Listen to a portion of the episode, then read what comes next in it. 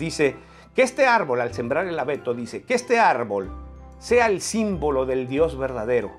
Sus hojas son siempre verdes y no morirán. Y planta ese pino, ese abeto ahí en sustitución del árbol, de ese roble de muerte.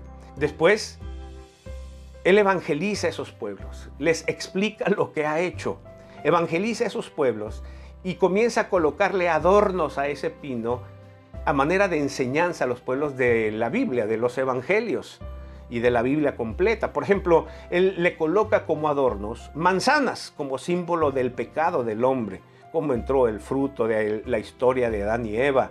También lo adorna con velas, que su luz les explica no es otra cosa que la gracia del Dios iluminando las tinieblas del pecado, la oscuridad del mundo. Les enseña todo esto y hasta comenzó a hacer representaciones de ángeles alrededor del árbol, enseñándoles la historia de Jesús y su nacimiento y demás.